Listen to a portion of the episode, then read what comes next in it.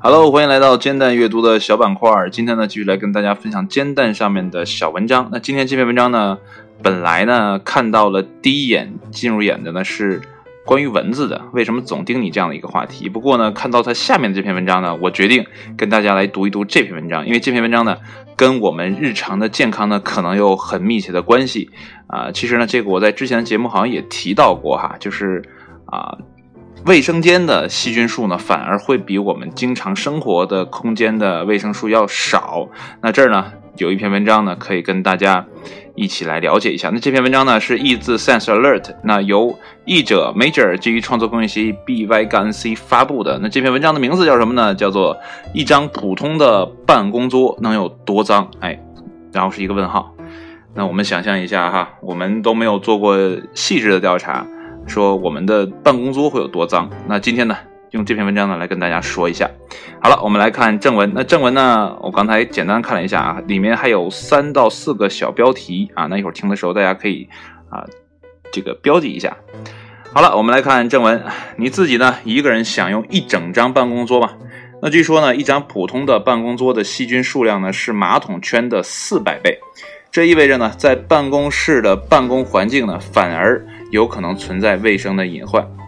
呃，其实呢，我记得之前看过一个视频节目哈，这个视频中就说到，呃，我们日常生活的环境呢，可能要比马桶上的细菌呢，啊，要多很多啊。这个文章呢，再次证明了我当时的那个看的啊是对的啊。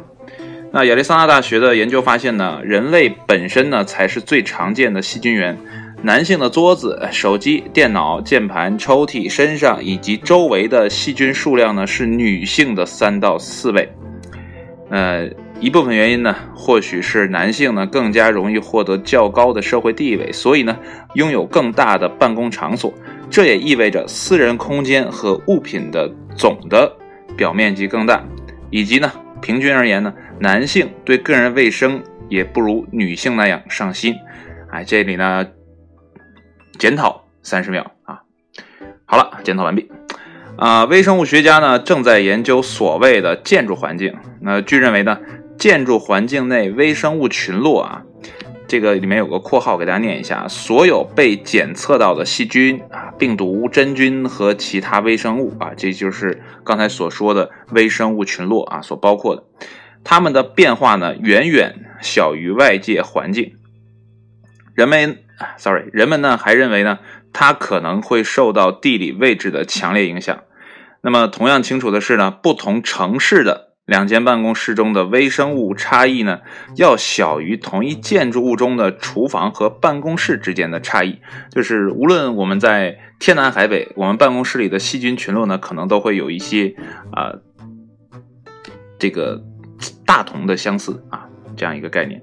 好了，下面是啊第一个小标题吧，是时候清理手机了。啊，办公室里的大部分细菌呢，都来自于人。那对于许多人来说呢，键盘和鼠标呢是办公室生活中的标准配件。那不出所料呢，每次敲击键盘都相当于和键盘帽进行了一次微生物交换。多人共用的键盘上呢，有更多的生物啊，包括一些导致肠道疾病的细菌。所以这里面呢，我做一个个人提示，就是那些有咬手指习惯的朋友呢，请在用键盘的时候呢。啊，克制一下自己咬手指这个习惯啊，因为很有可能你会感染上一些不必要的细菌。那移动电话上的微生物群啊，这个菌群呢，也受到了严格的检查，可能是因为他们常常接触这个嘴巴和耳朵等易受攻击的位置。那一部普通手机上的细菌有多少呢？不同的研究呢，给出的结果呢？各不相同。亚利桑那大学呢一项研究发现呢，手机携带的细菌数量是大多数马桶圈的十倍。但是呢，对美国、对德国一所大学进行细菌采样时发现呢，来自触摸屏上的细菌含量呢低于平均标准。啊，下一个小标题：小心纸张和杯子。呃，如今呢。大多数的文书工作呢都是数字化的，因此呢，人们更加提防另一种类型的病毒，哎，就是电脑病毒哈。但是呢，我们中的许多人呢，还是会定期接触到各种纸张。那你想象一下，在会议上啊结果合同，在同事桌上拿起便签儿，甚至呢喝咖啡时啊读书看报。那么图书馆呢，藏书呢不是常见的细菌的污染来源，但是呢尽管如此，希望身患传染病的借阅者。等待痊愈后呢，再前往公共图书馆。那么在英国呢，患有某些特异疾病的读者呢，必须告知当地的这个这什么当局啊，当局啊，然后呢，官方选择呃这个消毒或销毁他们接触过的书籍。那么由于呢，这个猩红热呢，可能通过皮肤哇，皮肤屑啊。我看这是皮肤剥落碎屑传播，啊，好拗口。所以呢，英国制定了相关的法律。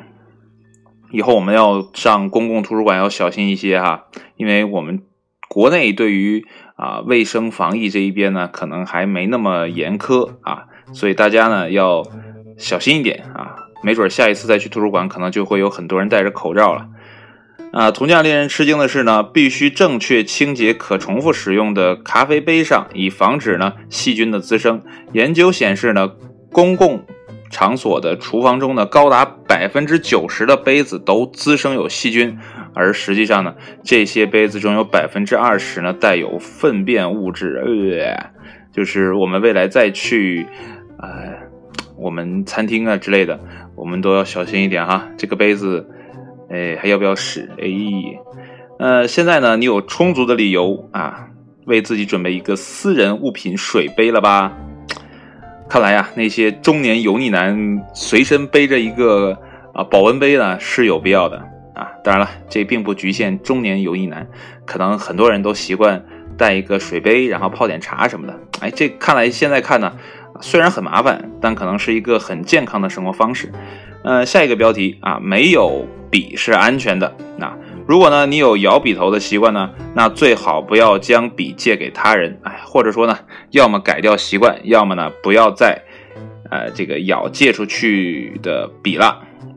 那么最后呢，有一个总结，我们呢，好物选择，从出生呢就和各种微生物呢共同的生活，只要呢保持良好的个人卫生习惯呢，也能。啊，够彼此和谐的共处，那么相得益彰。同时呢，我们的微生物啊，这个里面还有个括号，就是我们的键盘、咖啡杯啊，或者鞋子啊，脚上的鞋子的足迹啊，也使我们的个人环境呢变得越来越清晰，哎，越来越独特，就像是指纹一样，包含了我们的身份信息。那听完这篇文章呢，不知道你是不是有一点？呃，想得洁癖，这这种，呃，怎么讲，这种病啊，就是经常的梳理自己啊，想以免细菌感染到自己。不过呢，我们人类出生到现在呢，可能就没离开过细菌的陪伴，所以呢，大家都适应了。呃，每一个人呢，都有自己一个菌群啊，他会跟你和谐的共生，只要呢没有异常的爆发啊，可能呢你都会相安无事。所以也没有什么大惊小怪的。不过呢，即便说哈，这个办公桌上的细菌数量要高于马桶圈，也不见得会有人去马桶上面吃午饭，对不对？好了，今天的节目就到这里了，谢谢你的收听，也期待下期的节目再见，拜拜。